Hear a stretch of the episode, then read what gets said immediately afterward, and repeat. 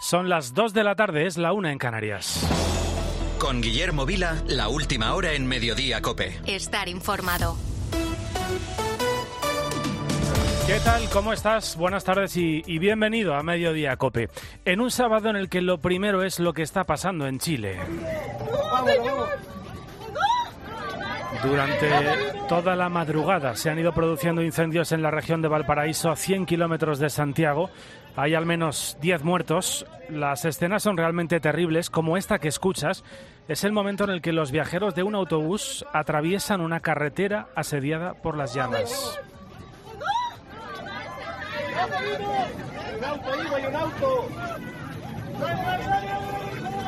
Son tremendas esas escenas, ya te digo, se escucha el conductor pidiendo a los pasajeros que cierren las ventanas. Hay unas mil viviendas afectadas y el presidente de Chile ha decretado el estado de emergencia. Mientras aquí en España estamos viviendo el primer fin de semana de la campaña electoral en Galicia, ya sabes que los comicios son el 18 de febrero, unas, unas elecciones con dos claves fundamentales. Por un lado, se mide el peso de la marca Partido Popular que lleva cuatro legislaturas al frente de la Junta, pero que presenta a un nuevo candidato, Alfonso Rueda. Y por otro, el tamaño del batacazo que se va a pegar el Partido Socialista, porque sí, Sánchez ha querido que en Galicia hablemos también de él. Parece que el Partido Popular tampoco va a ir al, debate de la radio y televisión española eh, la última semana de campaña electoral, ¿no? ¿Es así? A mí esto me suena. Y sabemos cómo acabó con un presidente socialista y con un gobierno progresista. El presidente del gobierno ha protagonizado esta mañana un acto con su candidato en Orense, como has escuchado, y allí, eh, por cierto, ha vuelto a la vieja táctica de utilizar los mítines de partido para hacer anuncios de gobierno. Lo cierto es que en la campaña para las autonómicas y municipales de mayo, esta técnica no le fue demasiado bien, ya que le gusta a Sánchez eh, mirar al pasado. De hecho, cambiaron de estrategia a mitad de campaña. Veremos qué sucede en estos 15 días que tenemos por delante, que algunos sospecho se le van a hacer muy largos. Hoy Sánchez ha dicho, este es el anuncio del que te hablaba, que el Consejo de Ministros del martes va a aprobar la subida del salario mínimo interprofesional a los 1.134 euros al mes y que, como ya se sabía, tendrá efecto retroactivo desde el 1 de enero. Quienes lo están pasando realmente mal son los agricultores. Oiga, apruebe una ley que proteja la economía rural en España y de manera especial la agricultura de regadío y la ganadería. También lo hemos hecho en Europa, que hemos presentado una iniciativa ciudadana europea para decirle a Europa, oiga, basta ya. Este es el Basta ya que ha defendido hoy en la mañana del fin de semana la portavoz de la plataforma SOS Rural, Natalia Corbalán. Eh, insisten que la situación del campo español es insostenible, protestan por las políticas medioambientalistas que les impiden producir, dicen, a precios competitivos y por el exceso de burocracia. Eh, trabas que no tienen, por ejemplo, los productos que vienen de Marruecos. España en 2035 será importador neto de tomate. Y eso va a suceder con el resto de productos, con el limón, con la naranja, eso vamos a ir viendo cómo ya va a pasar. Si esto no lo para nadie, en España ni en Europa se va a producir absolutamente nada y nuestras ensaladas pues dependerán del rey de Marruecos. Nuestras ensaladas dependerán del rey de Marruecos, ha dicho. Eh, la respuesta del gobierno español ha sido echarle la culpa a Bruselas. Y, es verdad que es en Europa donde se cocina la política agraria común pero también que los propios gobiernos pueden presionar para que se apliquen esas políticas con mayor o menor rigor. De hecho, eh, la manera que ha encontrado Macron para desinflamar las protestas en Francia es a través de cesiones medioambientales. Así que claro, la pregunta es qué va a hacer el gobierno español cuando la próxima semana las calles de nuestros pueblos y ciudades se llenen de tractores. Y ojo, que no solo estamos hablando de economía, de recursos. En esto incidía también esta mañana en esa entrevista con Antonio Herraiz, la portavoz de SOR Rural, es que el campo forma parte de nuestra identidad. Ayuda a fijar población rural, habla de lo que somos como país. Pero claro, ese valor cultural de la agricultura y de la ganadería solo se puede entender si uno se baja del ecologismo de moqueta en el que desgraciadamente militan la mayoría de nuestros gobernantes. Escuchas Mediodía Cope. Y en este Mediodía Cope te vamos a contar otras cosas que están pasando este sábado, Álvaro Sáez. Y en este primer fin de semana de restricciones por el agua, por la sequía en Cataluña, la Generalitat asegura que no se prevén cortes de grifo El gobierno autonómico ha decretado esta semana la emergencia en 200 municipios de Barcelona y de Gerona. Se limita el agua a 200 litros por persona y día para 6 millones de ciudadanos. Te recuerdo que Cataluña sufre la peor sequía de su historia, con las reservas de sus embalses en niveles que no llegan al 16% cuando la media de la última década era del 70%. En el fin de semana con Cristina, el hombre del tiempo, Jorge Olcina, no prevé cambios en cuanto a las lluvias. Estamos en lo que él ha denominado un año raro. Pero bueno, es, es donde estamos instalados desde hace varias semanas. Llevamos un año 24 un poco singular, apenas ha hecho frío, tuvimos dos o tres días de unas nevadas, pero apenas hay nieve en la montaña y lo que tenemos es poca, poca lluvia, eh, nieblas en el interior y anticiclón, potente anticiclón que va a seguir algunos días más, Cristina. Y en París siguen con el susto en el cuerpo, varios heridos tras un ataque con arma blanca en la estación de tren de Lyon. Ha ocurrido a primera hora de la mañana y por el momento no hay víctimas mortales. El atacante de origen maliense y con nacionalidad italiana asaltó a los pasajeros con un cuchillo y con un martillo. El detenido ahora mismo está siendo interrogado y las investigaciones se centran en su teléfono, en su pasado en Italia y en sus propias declaraciones para tratar de determinar el móvil de sus actos. Según la policía, el móvil terrorista estaría perdiendo fuerza en esa investigación. Y esta noche se han vuelto a producir protestas en Argentina frente a la Cámara de los Diputados tras aprobarse la ley ómnibus presentada por el gobierno de Javier Milei.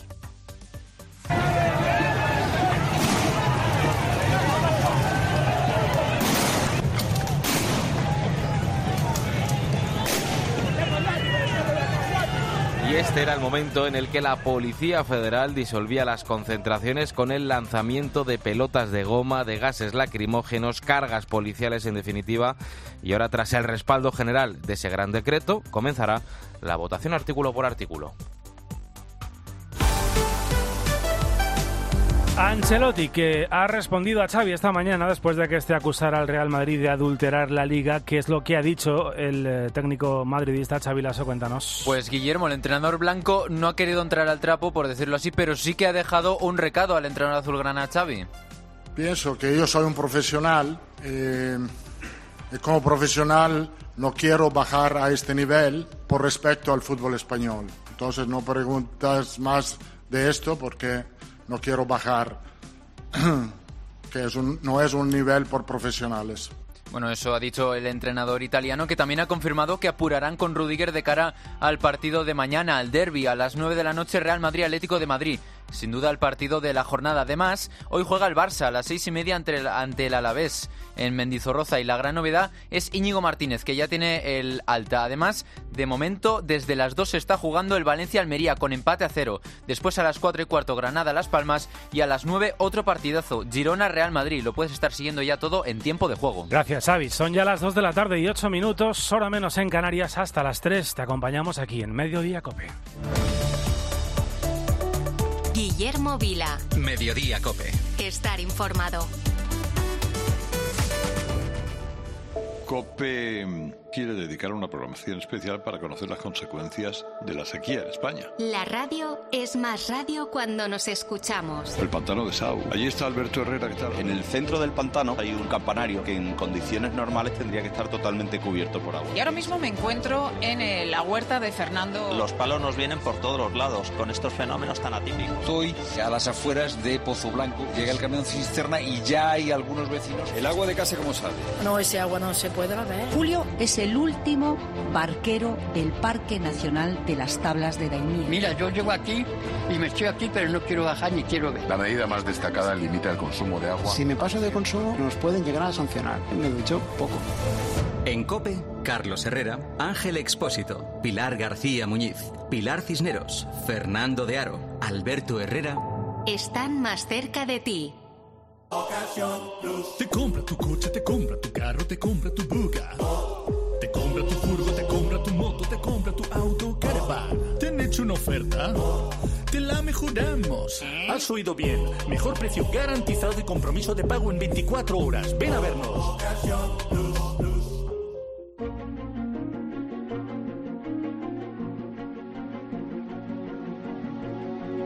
Escuchas Mediodía Cope. Con Guillermo Vila. Estar informado.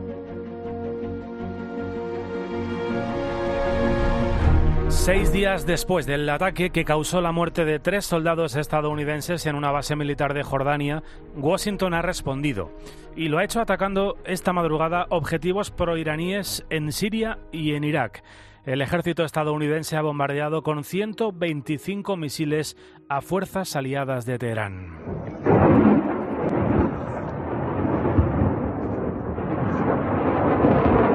Unos ataques que han tenido como primera consecuencia la muerte de al menos 30 personas, entre ellos varios civiles. Eh, La cifra es muy probable, además, que vaya aumentando con el paso de las horas. Vamos a tratar de explicar los detalles de esta operación de represalia con el corresponsal de COPE en Washington, con nuestro compañero Juan Fierro. Juan, ¿qué datos tenemos sobre este ataque? 85 objetivos alcanzados en cuatro localizaciones en Siria y tres más en Irak, más de 125 bombas de precisión lanzadas desde bombarderos B-1 que habían despegado de los Estados Unidos. Es la primera ola de ataques contra las posiciones de las milicias iraníes en Siria y en Irak. A las 10 de la noche, hora española, comenzaba el ataque de los aviones estadounidenses que se prolongó durante más de 30 minutos. Según el Comando Central del Ejército, el ataque iba dirigido contra centros de control de inteligencia, logísticos, depósitos de armas y bases de lanzamiento de misiles y drones de las milicias iraníes en esos dos países. Gracias, Juan, eh, desde Washington. Pero una, una cosa más, un, comentario más, porque eh, creo que el presidente de los Estados Unidos eh, ya ha advertido, Juan Fierro, de que es solo el principio. En un comunicado, el presidente Biden afirmaba que la respuesta de Estados Unidos tras el ataque contra una de sus bases en Jordania, que costaba la vida a tres soldados, comenzaba hoy y continuará en el momento y en los lugares que escojamos. Durante los últimos días, fuentes de la administración estadounidense han repetido, han insistido en que no se quiere un conflicto con Irán. Gracias, Juan. Bueno, pues el Ministerio de Exteriores sirio ya ha advertido de que los bombardeos de Estados Unidos alimentarán el conflicto en Oriente Medio de forma muy peligrosa y precisamente eso, evitar que la situación en Oriente Medio se convierta en explosiva, es lo que ha pedido hoy el ministro de Exteriores de la Unión Europea, Josep Borrell. Ha sido tras la reunión informal que han mantenido esta mañana en Bruselas los titulares de Exteriores de la Unión Europea. Vamos a marcharnos precisamente hasta la capital comunitaria con Paloma García Ovejero. Hola Paloma, ¿qué tal? Buenas tardes. Esta es una reunión informal que tenía que preparar la del 19 de febrero, que será cuando se lance oficialmente la operación en el Mar Rojo. Pero la actualidad se cuela. Van a hablar no solo de la situación en Ucrania, Oriente Próximo, Turquía y África, sino que, tal y como advertía Josep Borrell al llegar esta mañana, hay que evitar que la situación en Oriente Próximo se convierta en explosiva tras los últimos ataques de Estados Unidos a Irak y Siria y los israelíes en Rafah, al sur de Gaza. También subrayaba el gran ministro de Asuntos Exteriores de la Unión Europea que todo el mundo debería intentar evitar que la situación explote porque es una olla en ebullición en el Líbano en particular, en Irak, en Siria, con bombardeos en territorios de países donde hay proxies de otras fuerzas que naturalmente no hacen sino aumentar una tensión y que puede en cualquier momento provocar una situación muy grave. Seguimos a la espera de que termine esta reunión y conocer sus conclusiones. Gracias, Paloma. Bueno, lo cierto es que mientras tanto la guerra sigue. De hecho, esta mañana el ejército de Israel ha asegurado haber abatido a decenas de terroristas a lo largo de la franja de Gaza, con redadas en el norte y en el centro del enclave palestino.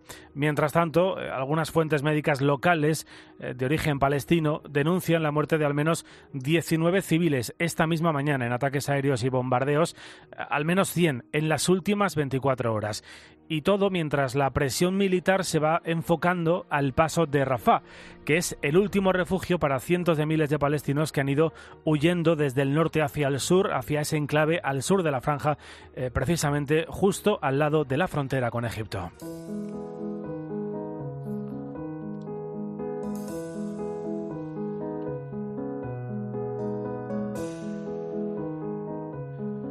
Bueno, y a las 2 de la tarde y 14 minutos, 1 y 14 en Canarias, vamos a marcharnos hasta Roma.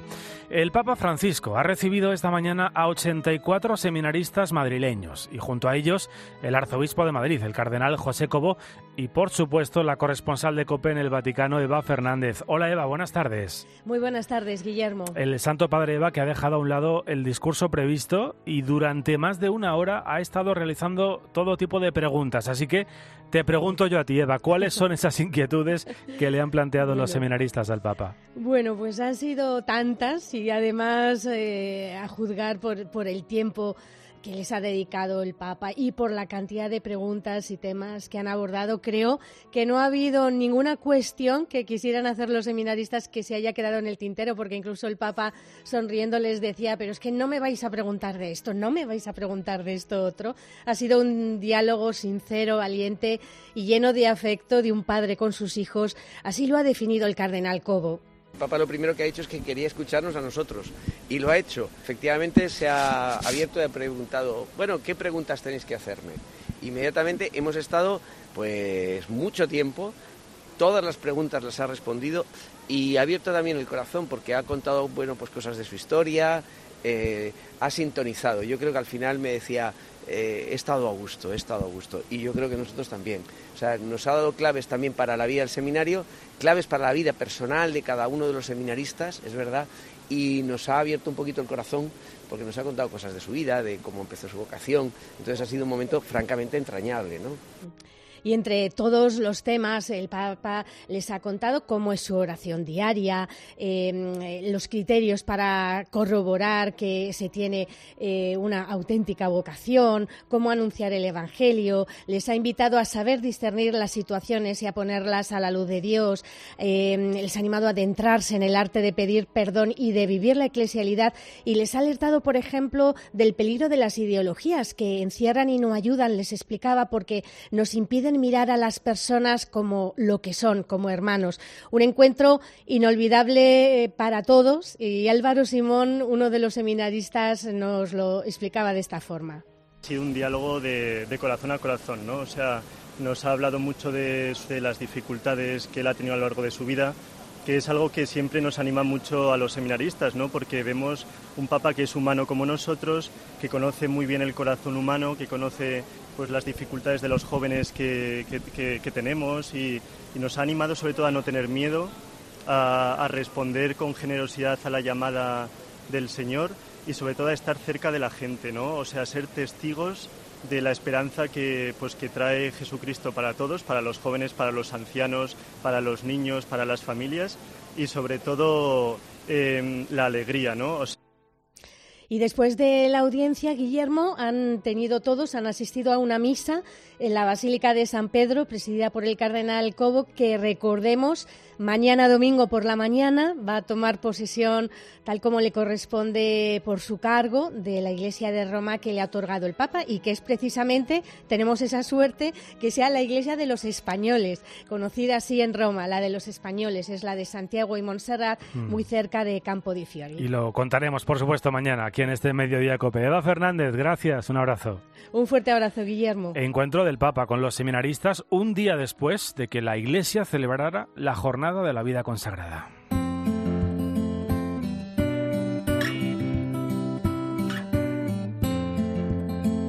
Nuestra próxima historia, ahora en Mediodía Cope, nos va a acercar hasta las religiosas de María Inmaculada. Eh, fueron fundadas en 1868 por Santa Vicenta María López de Vicuña. Esta santa, oriunda de Navarra, quiso dedicarse especialmente a aquellas chicas jóvenes que vivían en situaciones de exclusión social.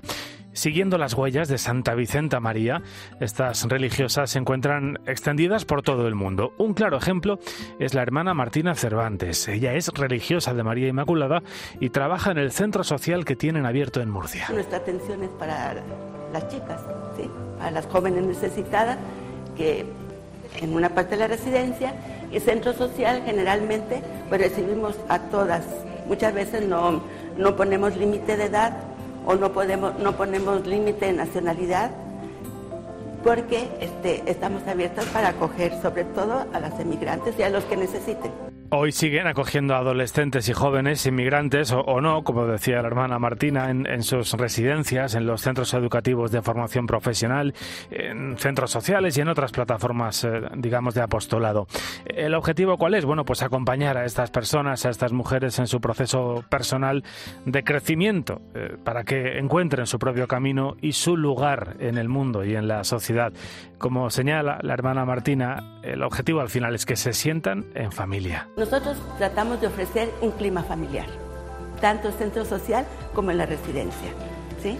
Entonces eh, organizamos diferentes actividades con las cuales, es decir, pues tratar de que tú te sientas acogida aquí y de que, de que sepas de que esto, si no te podemos ofrecer un trabajo, te ofrecemos un hogar. Bueno, y ese hogar al final acaba calando poco a poco en las, eh, en las chicas que están en estos centros. Jóvenes que eh, al final pues encuentran oportunidades diferentes, encuentran una ventana abierta, encuentran incluso esperanza para trabajar y para abrirse camino.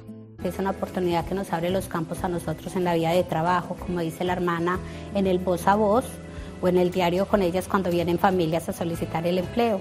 Bueno, y nuestra siguiente protagonista es la hermana Alicia María Fernández, esta gallega de Sagrada en Lugo, asiste al Centro Social de Oviedo y tiene la amabilidad de atendernos en este mediodía COPE. Hermana Alicia, muy buenas tardes. Buenas tardes. Bueno, ¿cuál es el, digamos, eh, el, primer objetivo cuando una chica entra en un centro, en un centro suyo y, atienden su historia, sus heridas, el sitio del que vienen? ¿Cuál es el primer objetivo para esa persona? Pues el primer objetivo, eh, entiendo yo, que es la acogida. ¿eh? la, acogida, la búsqueda de trabajo, de formación, de mm, poder hacerse un hueco en la sociedad hmm. en la que estamos. Normalmente... Ese sería el primer objetivo, sí. Hmm. Sí, no, le, preguntaba, hermana, normalmente estas chicas pues vienen de un clima de, exclusión social y entiendo que, que, vienen con heridas de lo más diverso, tanto afectivas como de necesidades materiales, ¿no? ¿Qué, ¿Qué es lo que más les hace sufrir a estas personas cuando llegan a esos centros? ¿Qué es de lo que más necesitan ser rescatadas, por preguntarlo de otra manera? En primer lugar, eh, son inmigrantes. Yo creo que con esta, este término se entienden muchas cosas. Están fuera de su familia, de su contexto, y esto conlleva mucho sufrimiento, porque conlleva carencias, falta de relación, mm, integración definitiva, sentirse en casa, y que se puede expresar de muchas maneras, sí. Mm. ¿Y, cómo es eh, la ayuda que les, que les brindan en el centro? ¿Cuál es el recorrido que siguen estas, estas chicas en una, una vez que llegan allí? Sí, el recorrido es mm, verse acogidas y de alguna manera también ayudarlas a encontrar soluciones a sus problemas, ayudarles en aquello que ellas no pueden, que en muchos casos es el idioma, la falta de conocimiento en la situación que, viven, porque las costumbres son diferentes, aunque el idioma no nos separe. Em, es necesidad también de mm, sentirse valiosas, y esto conlleva pues ofrecerles la posibilidad de formación, talleres, eh, incorporación al trabajo y después un acompañamiento, que eso es siempre muy importante en la vida. Claro que sí, tener a alguien al lado que sabes que le importa lo que te pase, ¿no? Que, pocas cosas hay más importantes que, esto. Eh, hermana, ¿cuánto tiempo lleva usted trabajando en este centro? Yo aquí llevo 17 años. 17 años, ya está bien, ¿eh? Tiempo, tiempo suficiente para ver pasar delante de, sus ojos muchas historias, ¿verdad? Hay muchas chicas que seguro que, que, han, que han conseguido salir adelante gracias a su ayuda y a las de las religiosas de María Inmaculada. No sé si recuerda alguna historia en concreta, alguna chica, alguna persona que, que se le haya quedado grabada en, la mente y en el corazón después de estos años. Me quedan tantos que no sabría por dónde empezar. ¿eh?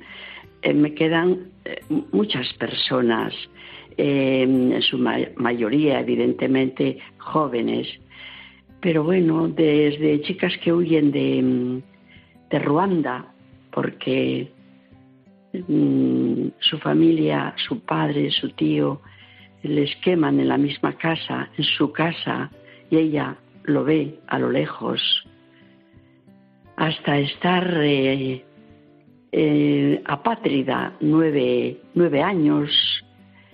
Em, eh, todo eso conlleva, bueno, pues em, mucha intensidad de sentimientos, de búsquedas y hoy pues mm, sentirse muy bien, em, ver que muchas cosas en su vida se han ido solucionando, que está muy integrada en Oviedo hmm. y, y, a lo mejor otras muchas, muchísimas, sin tener una experiencia como la que acabo de relatar, pero de otras formas nadie huye de su tierra, de su contexto, creo yo, por capricho. Todas huyen por necesidades de. En busca de una, de una vida mejor, claro que sí. Bueno, pues eh, la Iglesia ha celebrado este 2 de febrero la Jornada Mundial de la Vida Consagrada, que coincide cada año con la fiesta de la presentación del Señor. El lema de esta jornada es Aquí estoy, Señor, hágase tu voluntad. Cuando hablamos de vida consagrada, hablamos de personas como la hermana Alicia María Fernández, consagrada a ayudar a los demás, consagrada a conseguir eh, que estas chicas en este centro social de Oviedo consigan una vida mejor. Le agradezco mucho, hermana, que haya querido compartir su historia con los oyentes de Mediodía Cope. Que tenga un buen día. Hasta luego. Adiós.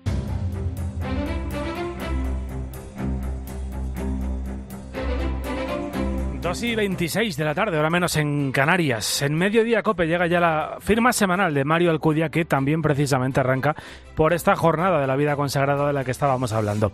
Hola Mario, ¿qué tal? Buenas tardes. ¿Qué tal, Guillermo? Buenas tardes. Estamos celebrando una semana en la que la vida religiosa está teniendo gran protagonismo. Ayer celebrábamos su jornada mundial. Con este motivo, Roma acoge hasta mañana una semana dedicada a ella componentes de primer nivel que preparan además el jubileo de 2025. Este sábado se ha reflexionado sobre el tema con la fuerza de la fe, ya que habrá mañana hablando de la importancia y la necesidad de testimoniar la esperanza. El cardenal prefecto se refería esta semana a la necesidad de caminar juntos todos los que conforman la vida religiosa. En el marco de esta jornada, el Papa presidía también ayer la celebración de la fiesta de la presentación del Señor y además en la víspera, el jueves, el arzobispo de Madrid, cardenal Cobo, la vigilia de la luz con todos los religiosos españoles que viven o estudian en Roma. Bueno, entre algunas de las iniciativas que se están celebrando estos días con este motivo, ya aquí en España, quiero contarte la que se va a celebrar esta tarde en Madrid, denominada Luces en la Ciudad, en la que los jóvenes están convocados a participar en las ocho vicarias en las visitas a las casas de las diversas congregaciones que han decidido abrir sus puertas para compartir con ellos su testimonio de vida y su estilo también. Y es que no hay nada mejor que el ejemplo, el cara a cara, para que los chavales descubran en primera persona, de una forma sencilla, la belleza de la vida consagrada. Para algunos, en muchos casos desconocida. Que puedan conocer, digo, de primera mano, este modo de vivir que contrasta con la lógica del mundo, esa respuesta a Dios total y definitiva. Aquí estoy, Señor, hágase tu voluntad, dice el lema de esta jornada este año, que implica, como se nos recuerda, un compromiso profético para una iglesia sinodal en misión, porque cada persona consagrada recibe el amor y la llamada y su respuesta de amor y disponibilidad a Dios es a la vez individual y comunitaria, huyendo de caprichos personales pero que a pesar de las renuncias es una vida en plenitud que supone esa armónica sinfonía del amor del Señor. Así es el ejemplo, el testimonio de estos consagrados a la Iglesia que guiados por la certeza humilde de quien ha sido encontrado, alcanzado y transformado por Cristo, que no cesan de proclamar a través del carisma de sus congregaciones. Sus vidas, como podemos constatar, son un auténtico regalo para la Iglesia. Hasta el próximo día. Pues muchas gracias y hasta el próximo día, Mario. Sábado 3 de febrero, momento para repasar el santoral del día, como siempre, con Jesús Luis Sacristán. Buenas tardes. ¿Qué tal, Guillermo? Hoy celebramos a un santo muy popular como San Blas, obispo de Armenia en el siglo III, es médico de profesión y trata especialmente enfermedades de la garganta. Durante su trayectoria como obispo, sanó a muchas personas milagrosamente. Las autoridades molestas con él le detienen y decretan su muerte. Varias personas se unen y mueren con él. San Blas es abogado de la garganta.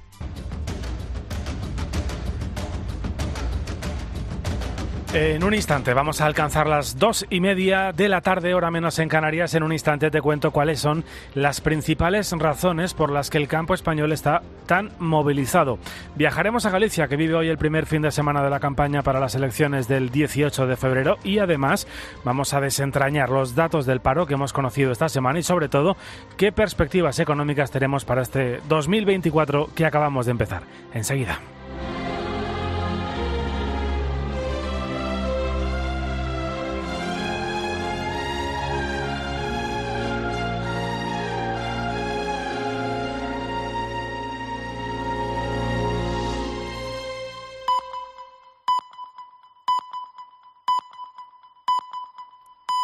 Dos y media, una y media en Canarias. Con Guillermo Vila, la última hora en Mediodía Cope. Estar informado. Sigues en Mediodía Cope, gracias por estar al otro lado de la radio, del móvil o del altavoz inteligente hasta ahora preparando la comida y en casa. En fin, desde el dispositivo desde el que nos estés escuchando, muchas gracias. Hay dos razones de peso por las que era muy evidente que el sector del campo iba a movilizarse. La primera porque tienen razones de sobra para hacerlo. Y la segunda porque estamos a cinco meses de las elecciones europeas y es en Bruselas donde en realidad se juega esta partida. Este partido se juega en Bruselas. Eh, ya vamos viendo cómo la Unión Europea lleva planteando políticas radicales. Eso tenían que haberlo parado desde los gobiernos nacionales a los que les afecta y se tenían que haber plantado. O sea que tampoco me vale decir es que esto solo es Bruselas. No, oiga, es que la Unión Europea está conformada por todos los países, por los 27. Si ustedes lo permiten, no basta con decir esto es Bruselas, que es lo que ha dicho el gobierno de España. Natalia Corbalán, portavoz de la plataforma SOS Rural, le ha explicado hoy a Antonio Herraiz en la mañana del fin de semana que si bien es cierto que Bruselas es quien marca las líneas generales de la política agraria común, los gobiernos nacionales tienen la capacidad de poner límites, de poner barreras, por ejemplo, a los excesos medioambientalistas porque no tiene mucho sentido que en Europa se prohíba producir alimentos con determinados fertilizantes mientras se exportan esos mismos productos sin limitaciones de países como por ejemplo Marruecos, que por cierto, además recibe financiación por parte de Europa a través de diferentes programas de cooperación. España en 2035 será importador neto de tomate y eso va a suceder con el resto de productos, con el limón, con la naranja, eso vamos a ir viendo cómo ya va a pasar. Si esto no lo para nadie, en España ni en Europa se va a producir absolutamente nada y nuestras ensaladas pues dependerán del rey de Marruecos. Así de claro. Desde esta plataforma están intentando plantear el debate del campo en términos intelectuales, decía eh, eh, la, la entrevistada. Es decir, más allá de las reivindicaciones económicas, de las movilizaciones que ya esta semana se han producido en diferentes zonas de España y que se van a repetir la próxima semana, intentan poner el foco en lo que representa de verdad el campo en España. Y vamos a seguir trabajando en ese plano intelectual de la comunicación que tan importante es y el campo la ha abandonado para también decirle al mundo urbano y a la sociedad la importancia que tiene defender una despensa propia, que no podemos dejar nuestros alimentos en manos de terceros y de intereses geopolíticos. Tenemos que preservar lo nuestro, que tenemos una industria agroalimentaria valiosísima. El campo ayuda a fijar población, aporta soberanía, diversidad, facilita la conservación de nuestras tradiciones. Por eso es fundamental preservar la soberanía del campo europeo, del campo español. Y por eso la transición ecológica, la lucha contra el cambio climático debe ser compatible con la supervivencia del sector primario, porque si no, eh, esta banda sonora de protestas en toda Europa de esta semana que vamos a escuchar... Esta banda sonora de tractoradas, de protestas, de manifestaciones va a continuar, va a prolongarse en el tiempo. ¿Cuál es la solución? Bueno, no hay respuestas sencillas ni fáciles, casi nunca las hay. No parece que las soluciones que apuntan a una especie de nacionalismo agrario vayan a conseguir algo más que beneficiar a partidos cada vez más extremos que utilizan lo rural como bandera para envolver otras propuestas, bueno, digamos rupturistas o, peligrosas o incluso en algunos casos inmorales. Así que negociación en Bruselas, trabajo serio, riguroso, plantear una PAC que verdaderamente sea reflejo de la realidad del campo equilibrar lo medioambiental con el crecimiento económico de los entornos rurales. Es el camino largo, sí es la puerta estrecha, pero también es el camino que puede traer una solución que verdaderamente sea estable y duradera. Están pasando más cosas en este sábado que te voy a contar ya con la ayuda de Álvaro Saez. Escuchas Mediodía Cope. Crece la tensión en Oriente Medio tras los ataques de Estados Unidos en posiciones proiraníes en Irak y en Siria. Ataques que habrían dejado casi 40 muertos en ambos países de acuerdo con el Observatorio Sirio de Derechos Humanos y el gobierno iraquí y que se producen como respuesta a la agresión con drones que vivió una base de su ejército, el de Estados Unidos en Jordania y en el que murieron tres militares. Irak niega que Estados Unidos avisara a Bagdad de estos bombardeos y acusa a Washington de mentir. El ministro de Exteriores de la Unión Europea, Josep Burrell, pide que se evite que la situación de Oriente Medio se convierta en explosiva. Y el Papa Francisco ha recibido esta mañana 84 seminaristas madrileños. Y junto a ellos estaba el arzobispo de Madrid, el cardenal don José Cobo. El Santo Padre ha dejado a un lado el discurso previsto y durante más de una hora han estado realizando todo tipo de preguntas. a la salida, el arzobispo de Madrid ha asegurado al Papa ha asegurado que el Papa les ha abierto el corazón y durante la audiencia les ha animado a aprender a ser eclesiales, a saber discernir y a vivir la cercanía con el obispo, con el resto de sacerdotes y con el pueblo de Dios. Y Chile declara el estado de excepción por los incendios forestales, imágenes tremendas, Álvaro, la que hemos visto esta pasada madrugada, incendios que asolan al país y que dejan de momento 10 muertos. Y actualmente hay 10 focos activos, especialmente en la zona de Valparaíso. Unas mil viviendas están totalmente destrozadas. Y esta es una de las imágenes que comentas, Guillermo. Este era el momento en el que un autobús lleno de gente evacuaba la ciudad de Valparaíso, cruzaba literalmente la carretera entre llamas para poder escapar. Por el momento, en varias regiones de Chile han impuesto un toque de queda para permitir que las dotaciones de bomberos y de protección civil puedan realizar sus tareas eficientemente. Gracias, Álvaro. Espectaculares esas imágenes que hemos visto eh, durante toda la noche a través de las eh, redes sociales. Xavi Lasso, ¿qué tal? Buenas tardes. Buenas tardes, Guillermo. A ver, a esta hora, como siempre, tenemos fútbol en directo. Sí, de momento el Valencia-Almería, minuto 34, 2 a 0 para el conjunto Che. Se ha adelantado Hugo Duro en el minuto 14 y en el 23 lo ha hecho Yaremchuk. Así que de momento 34, Valencia 2, Almería 0. En otros asuntos, el entrenador del Real Madrid, Ancelotti, ha confirmado que apurarán con Rudiger para el partido de mañana para el derby a las 9 Real Madrid Atlético de Madrid. Hoy juega el Barça, lo hará a las 6 y media ante el Alavés en Mendizorroza con la novedad de Íñigo Martínez, disponible ya para Xavi. Además, hoy hay más partidos a las 4 y cuarto Granada Las Palmas y a las 9 otro partidazo Girona Real Sociedad. Te lo contamos en tiempo de juego. Xavi. 2 y 36, hora menos en Canarias. Escuchas Mediodía Cope. Con Guillermo Vila. Estar informado. En Cope nos gusta contarte buenas noticias. Pero la verdad que el día de hoy está lleno de noticias, una que es una buena noticia. ¿Cómo nos hacen falta las historias positivas? Mira, es imposible que con esto que te voy a contar no se te ponga la piel de gallina. Y hoy se ha confirmado una buena noticia. El secreto para llegar a los 100 años está aquí, en España. Te vamos a contar la historia de una acogida. Ha sido una mañana intensa, interesante, bastante emocionante. A Carlos Herrera, Ángel Expósito, Pilar García Muñiz, Pilar Cisneros, Fernando de Aro y Alberto Herrera les gusta contarte buenas noticias. Escúchalas a diario en Cope, también en cope.es y en redes sociales. La gama eléctrica Citroën Pro se carga en la descarga o cuando acabas la carga. La de cargar, no la del punto de carga que viene incluido. Y cargado viene también tu Citroën Iberlingo desde 20.990 euros con entrega inmediata. Vente a la carga hasta fin de mes y te lo contamos. Citroën. Condiciones en citroen.es. Guillermo Vila. Mediodía Cope. Estar informado. Nos marchamos ya hasta Galicia. En apenas 15 días los gallegos tienen, ya lo sabes, cita con las urnas. Primera contienda electoral de este 2024. Primera, por tanto, desde las generales del 23 de julio. De este segundo día de campaña, eh, estamos en el primer fin de semana de esta campaña, eh, destacamos el desembarco de los líderes nacionales para arropar a sus candidatos a la Junta. Pedro Sánchez, que ha estado en Orense junto a Gómez Besteiro, encara las urnas, la verdad, con malas cartas para sus siglas en tercera posición según todos los sondeos, aunque desde Ferraz asumen la victoria popular, dicen confiar en que una carambola cambie las tornas. De aquí al día 18 se prevé que los ministros se desplieguen por Galicia para tratar de vender la gestión del gobierno.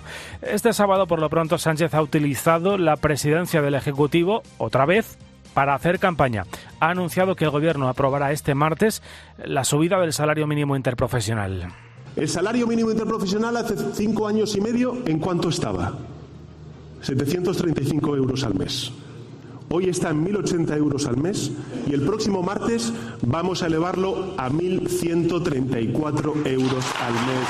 Un 5%. Bueno, un anuncio que ya conocíamos, faltaba la fecha, por concretar la fecha en la que el Consejo de Ministros le iba a dar luz verde. Lo que sí sabemos es que será con efecto retroactivo a partir del 1 de enero. Y queda ese anuncio en un mitin de campaña. Por lo demás, el presidente ha abogado por agotar la legislatura y ha apelado de nuevo a una participación masiva el próximo día 18.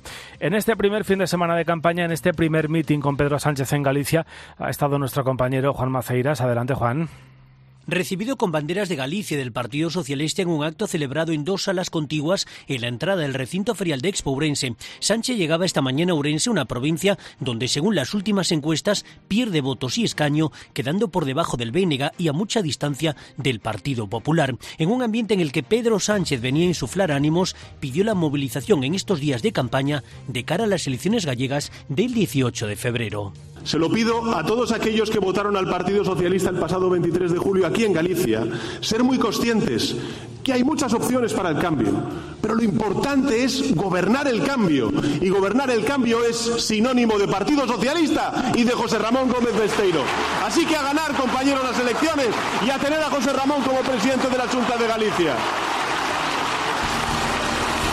En Galicia defendió su gestión y la cohesión territorial frente al trabajo realizado en los últimos años por tres gallegos, Mariano Rajoy, Alberto Núñez Feijó y Alfonso Rueda. De los que vamos a hablar precisamente ahora, gracias Juan, porque en el Partido Popular el presidente de la Junta y candidato Alfonso Rueda va a estar acompañado esta tarde precisamente por Alberto Núñez Feijó y por Mariano Rajoy en Pontevedra, en la Plaza de Toros. Será el mitin central de esta campaña, un lugar emblemático, desde luego, para el Partido Popular que espera un lleno histórico. Han movilizado 200 autobuses. Rueda coincidirá este sábado con Feijó por primera vez, lo hará más veces antes del día 18, aunque el líder del PP tiene agenda propia y parece que va a centrarse en los municipios más pequeños, en la Galicia rural. Y Yolanda Díaz, desde su tierra, Ferrol, ha arropado a la candidata de Sumar a la Asunta, Marta Lois, y ha admitido que hasta dentro del gobierno tiene problemas para eh, llevar a cabo su eh, iniciativa de reducir la jornada laboral. Cuando les digo, fíjese que es el embajador del trabajo decente en el mundo, es que uno de los asuntos que hemos tratado está de máxima actualidad en nuestro país y es la reducción de la jornada laboral. Como saben ustedes, esto le ocupa y lo defiende el Papa Francisco. Bueno, pues ya lo has oído. Yolanda Díaz ha asegurado que prevé muchísimos problemas con la reducción de la jornada laboral sin reducción salarial ha señalado incluso que dentro del gobierno también tiene problemas para implementarla. Ha pedido ayuda a la ciudadanía para su puesta en marcha. No sé si ha pedido ayuda para que ayude a convencer a la otra parte del gobierno. Lo veremos. Más allá de este argumentario del que se suele tirar en los mítines, hoy en COPE analizamos las claves de estas elecciones gallegas para el próximo día 18. Nos preguntamos exactamente qué es lo que se juega cada partido y más aún qué es lo que se juegan los ciudadanos de Galicia. Alicia García, buenas tardes. Buenas tardes. Lo primero, salvo el CIS, todas las encuestas apuntan a que el delfín de Feijó, el presidente Rueda, podrá mantener el gobierno, aunque con una mayoría más ajustada. Feijó, precisamente, es en principio quien más arriesga en estos comicios, porque si Rueda pierde la Junta, su liderazgo podría ser puesto en cuestión internamente. Encara el primer test electoral tras la decepción por no llegar a la Moncloa, un examen en el que va a jugar en casa. Sánchez también se somete por primera vez al escrutinio de las urnas después del 23J, con la amnistía invadiendo todo el espacio político. Recordamos que la dirección socialista desplazó hasta La Coruña su convención política del 19 al 21 de enero pasados, básicamente para arropar a Besteiro, y ahora en campaña seguirá estando muy presente. Pero quien se encargará de animar a la parroquia socialista va a ser de nuevo Rodríguez Zapatero. Y esta convocatoria también es un test fundamental para sumar y para la la propia Yolanda Díaz. La vicepresidenta se juega su capital político y también el futuro del movimiento en estas elecciones en las que no se termina de implicar de momento a fondo. Un mal resultado debilitaría su posición en el gobierno y también con sus socios de Sumar. Gracias, Alicia. Bueno, como vemos, son unas elecciones gallegas que aparecen marcadas por la amnistía los asuntos de política nacional, la marcha de Feijóo a Madrid, pero eh, lo cierto es que si los candidatos hacen caso a los gallegos, tendrían que hablar de otras muchas cosas. Es lo que hemos hecho en COPE. Hemos ido a las calles de Galicia y hemos preguntado a lo que, por lo que les interesa a los gallegos. Mal trabajo para la gente joven, eh, un poco el tema de la vivienda. Lo primero que tienen que abordar es la sanidad. Me preocupa que continúe la estabilidad en Galicia y creo que con el gobierno actual sería el mejor camino a seguir. Voy a votar, ¿eh? Yo voto siempre. Sí. Pero con los políticos no estoy bueno, lo de la amnistía, que ya sabes que eh, no salió adelante la votación en el Congreso debido al no de los siete diputados de Jones. Novedades del día. lo andabas ahí esperando, eh, con, con, mucha inquietud. Bueno, el exdiputado de los comunes en el Congreso y negociador de sumar con Esquerra y con Junts, Jaume Asens, ha planteado esta semana una eventual reforma del Código Penal de los delitos de terrorismo. Y ya hay quien apunta a que esta podría ser la maniobra de los socialistas para sacar adelante la amnistía, aprobarla tal y como está, pero con el compromiso de luego reformar la definición del delito de terrorismo en ese código penal. Eh, tenemos ya los precedentes de la sedición y de la malversación. Y ojo, que varios juristas avisan de que reformar los delitos de terrorismo podría acarrear las mismas consecuencias que tuvo la ley del solo sí es sí, es decir, la escarcelación de condenados o la rebaja de penas. Consideran que también minaría la credibilidad de España como socio en la lucha internacional contra el terrorismo y advierten de que si se reduce el delito de terrorismo solo a los llamados delitos de sangre, habría gente en las cárceles que ya no entraría en la definición de terrorismo. Aquí en el fin de semana de COPE, Carmen Ladrón de Guevara, que es abogada de la VT, la Asociación de Víctimas del Terrorismo, la verdad que ha sido muy clara esta mañana con Cristina. Avisa de, que no encuentra argumentos para tranquilizar a las víctimas del terrorismo etarra o del yihadista de pensar que les puede pasar lo mismo a ellos lo que va a ocurrir es lo que ha ocurrido con la ley del solo sí es sí, que en el momento que sean más favorables las leyes penales no son retroactivas, salvo que sean más favorables para el reo. Entonces, empezaremos con una aluvión de revisiones de condena que va a beneficiar a los terroristas, ¿no? Poner en cuestión la actual redacción del Código Penal en materia de terrorismo sería, para Ladrón de Guevara, un retroceso en derecho que, como decía, tanto nos ha costado conseguir, al igual que bordear peligrosamente la separación de poderes, como Pedro Sánchez cuando afirmó, cómo olvidarlo, categóricamente esta semana, que el independentismo no es terrorismo no le corresponde al Ejecutivo, no le corresponde al presidente del Gobierno decir lo que es terrorismo y lo que no es terrorismo. Eso le corresponde a los jueces en base a lo que está establecido en nuestras leyes. 2 y 46, hora menos en Canarias. Lo siguiente es hablar de números. Porque eh, esta semana, la verdad que hemos conocido varios datos interesantes. Eh, no son números malos, pero hay matices. En 2023, la economía creció en nuestro país un 2,5% y, y, así España se mantiene entre las economías de la zona euro, eh, digamos, con un cierto vigor. Pero este crecimiento, ojo, porque también va asociado a una pérdida de productividad y a un fuerte tirón del consumo público. Y mientras tanto, los hogares tratan de aguantar el tirón, soportan el encarecimiento del crédito y de la inflación. De hecho, el IPC ha vuelto a repuntar hasta el 3,4% después de dos meses de bajadas.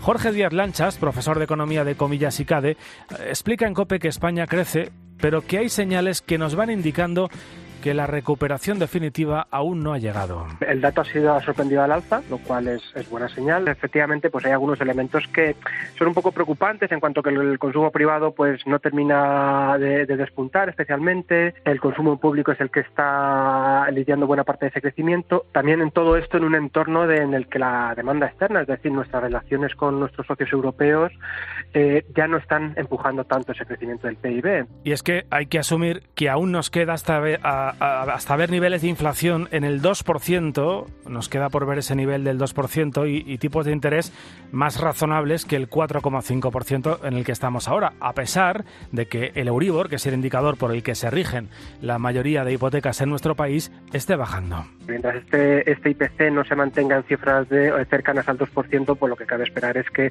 esos tipos de interés eh, se mantengan en, en, cuanto al 4%, 4,5%, que es un poco lo que ya ha adelantado el, el Banco Central Europeo que en principio no hay expectativas de que vayan a la baja, sobre todo porque eh, hay que seguir precavidos ante que el IPC o la inflación vuelva a subir, lo cual puede repercutir nuevamente a la inversión productiva de las empresas.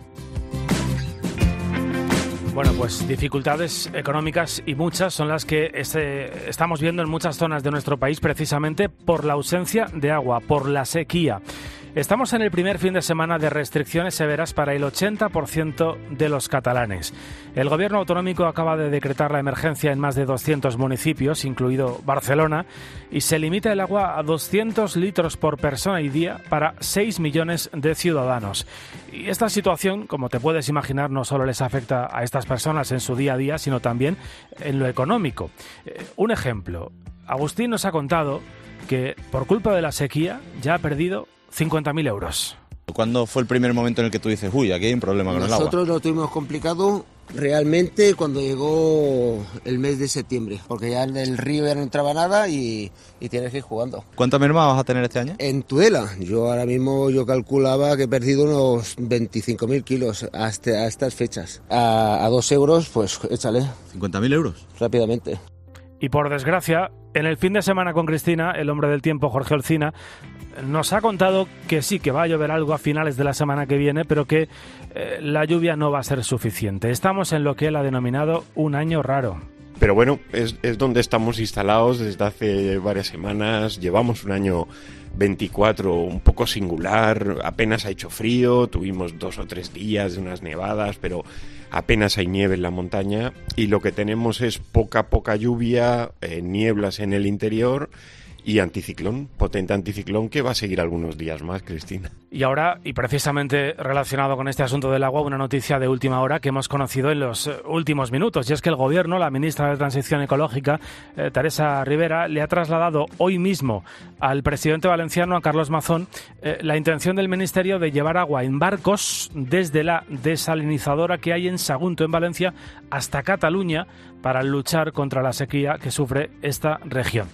estaremos pendientes de la reacción seguro pronta que se produce desde el gobierno de la Comunidad Valenciana. Y vamos a continuar mirando al campo porque esta semana las manifestaciones de los agricultores franceses se han extendido a varios países de Europa, incluyendo el nuestro. Estas movilizaciones se producen en el marco de la negociación de la nueva política agraria común, la PAC, y los agricultores protestan contra el aumento de los costes, los escasos márgenes para los productores, el exceso de burocracia o los acuerdos de libre comercio, entre otras muchas cuestiones. Aquí en España la convocatoria es para el 21 de febrero frente al Ministerio de Agricultura, pero esta semana ya han surgido decenas de manifestaciones, algunas de ellas espontáneas, en Castilla y León, en Aragón, en Extremadura, que van a continuar esta próxima semana. Antolín es un agricultor que nos cuenta que se siente desprotegido ante la burocracia y los requisitos que tiene que afrontar para poder vender su producto. No las pérdidas, pero está justa, justa, justa, con los inputs de los abonos, gasóleos y, y luego, eh, pues claro, lógicamente eh, los precios de los contratos los ponen las industrias y es un poco hay que manifestarse porque verdaderamente el campo está pues eh, dejado de la mano de Dios. Bueno, pues en plena escalada de las protestas de los agricultores en diferentes puntos de Europa, en las últimas horas y en los últimos días hemos escuchado críticas incluso hacia los productos españoles. Eh, no te pierdas, por si no lo has escuchado, aunque es del pasado jueves, si no recuerdo mal, a la que fuera ministra de Medio Ambiente de Francia, Segolén Royal, aquella que decía Zapatero, Segolén, Segolén, bueno, pues esta mujer eh, acusa a los tomates españoles de ser incomibles. Parece que los productos ecológicos españoles son falsos. Es un escándalo. ¿Los habéis probado? Los llamados tomates ecológicos españoles son incomibles. Las frutas y verduras españolas no respetan las normas francesas. Bueno, pues nosotros hoy eh, somos más de palabras, eh, somos más de pruebas que de palabras. Hemos salido a la calle para comprobar qué piensan fruteros, clientes sobre este producto tan consumido en nuestro país. Elsa Peñasco, buenas tardes. Hola, buenas tardes, Guillermo. Has estado, Elsa, toda la mañana, creo, recorriendo fruterías y mercados, así que cuéntanos, aparte de ese par de tomates maravillosos que te has traído, que están ahí en la redacción, ¿qué se dice en España de nuestro tomate? Bueno, pues por suerte los españoles seguimos teniendo en muy alta estima a nuestros tomates. Hoy me he pasado por las fruterías de José Antonio y de Félix, para saber, bueno, pues cómo han sentado estas desafortunadas declaraciones. Hombre, pues creo que no son las palabras apropiadas para describir el tomate español. Nosotros tenemos mejor clima que ellos y el tomate es una sola nácea y necesita sol. Aquí hay tomates de una calidad increíble. Lo que pasa que todo el mundo tiene un gusto. A uno le gustan las rubias, a otro le gustan las morenas, por lo mismo pasa con los tomates. Esta señora, antes de hablar, porque estas cosas repercuten mucho en, todos los medios de comunicación y en el, en el, ama de casa, lo que tenía que probar varios tipos de tomate y luego hablar del tomate. José Antonio lleva 33 años nada menos dedicándose a la venta de fruta y verdura y solamente vende producto nacional y ecológico. He hablado también con Beatriz, su clienta, que tiene muy claro por qué compra este tipo de productos. Eh, en principio por cómo lo cultivan y luego el sabor se nota mucho. La verdad es que los productos ecológicos se notan. Los huevos, el tomate, a lo mejor en otros no tanto, pero en estos particularmente sí. Félix mantiene su negocio familiar que abrió hace ya más de 80 años, Guillermo, y también se dedica solo al tomate español. Pero bueno, en su caso, eh, el cultivo no es lo más importante, sino el resultado final. Nosotros trabajamos un tomate excepcionalmente bueno. No nos limitamos a este ecológico, este biológico. Eso a mí, yo me lo como. Y si sabe bien, se venden. Sus clientes, como César y Beatriz, también prestan mucha atención a de dónde vienen los tomates que compran. Pues uno que me venden aquí en Vázquez que es espectacular. ¿De dónde es, Fernando? De, de Granada. ¿Que usted se suele fijar en el origen? Sí, sí, sí, claro, claro. Siempre compro fruta de temporada. Yo suelo ver de dónde vienen y si no veo España rara vez lo compro. En lo que coinciden Félix y José Antonio, los dos fruteros, es que en los últimos años han aparecido muchísimas variedades de tomate y que muchas veces cuando decimos esto de ya no son como antes o pensamos que realmente la diferencia está en la calidad, lo que pasa es que es una cuestión pues de gustos. A mí me piden tomates de todo tipo porque date cuenta que el, tomate ahora es como las manzanas. Tú vas a comprarte una manzana y hay 6, 8, 10, 20 clases de manzana y con el tomate igual. O sea, hay más dulces, más duros, más blandos. Bueno, ha cambiado porque hay muchas más variedades, hay mucha más eh, producción, pero, pero la calidad eh, sigue siendo igual o mejor. Bueno, pues gracias Elsa eh, por ese reportaje extraordinario. Le vamos a mandar el audio a Segolén Royal, a la que fuera ministra francesa. Segolén, va el reportaje en MP3 directo para Francia. 2.56, ahora menos en Canarias.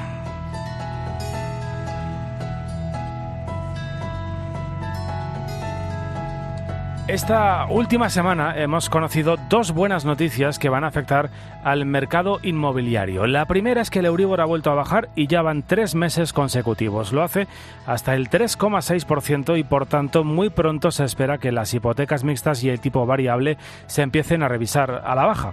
Y la segunda, al hilo precisamente de estos datos, es la estimación del Banco de España sobre la fecha en la que las hipotecas van a empezar a bajar. Será a partir de marzo, porque el organismo regulador ya da por hecho que van a terminar las renovaciones al alza, algo que tarde o temprano iba a pasar, como ha contado en COPE el profesor de Economía Fernando Trías de Bes. Yo creo que ya el Banco Central Europeo ya ha apretado las tuercas todo lo que podía a, los ciudadanos europeos. El, se cerró el PIB de la Unión Europea esta semana y no ha entrado Europa en recesión por los pelos.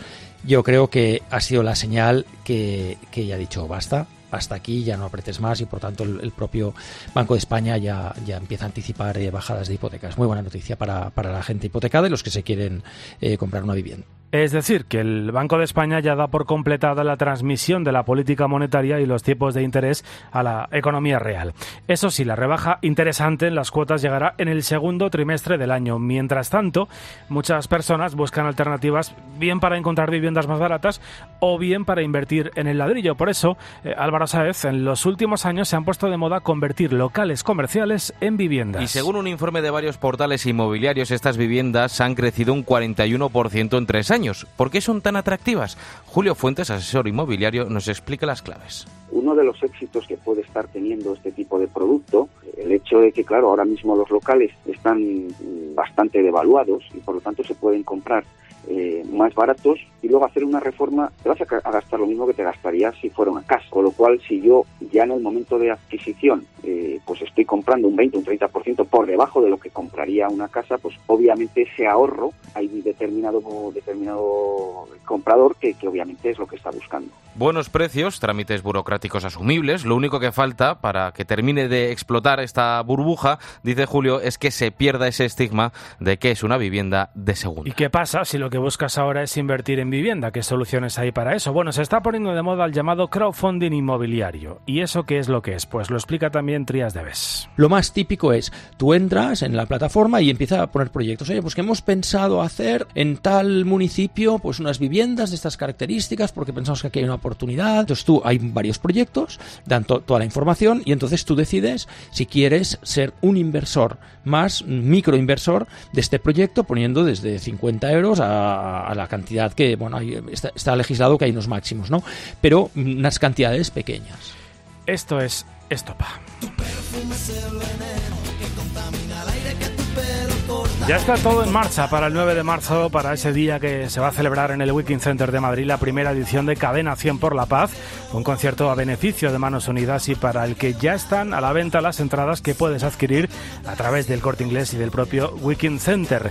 ¿Quiénes se van a subir a partir de las 8 a ese escenario? Pues aparte de Estopa, también Manuel Carrasco, Bisbal, Ana Mena, Abraham Mateo, Vico, David Otero y muchos más. Cadena 100 por la Paz, 9 de marzo a partir de las 8 en el Wiking Center de Madrid. Con Estopa llegamos a las 3, 2 en Canarias, sigue la radio, te quedas ya con los líderes de la radio deportiva, te quedas en tiempo de juego.